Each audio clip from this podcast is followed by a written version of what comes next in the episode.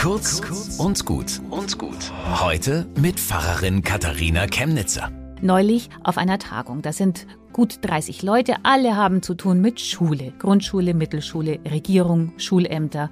Also lauter Menschen, die aus dem Krisenmanagement gar nicht mehr rauskommen. Corona, Lehrkräftemangel, Pandemiefolgen, Weltlage.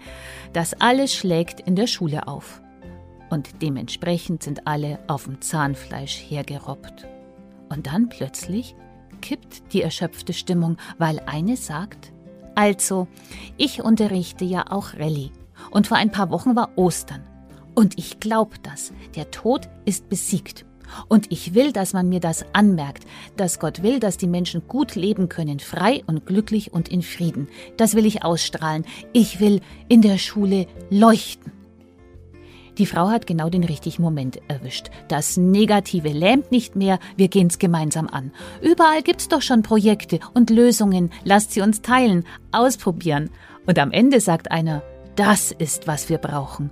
Ein Mutausbruch. Bis zum nächsten Mal.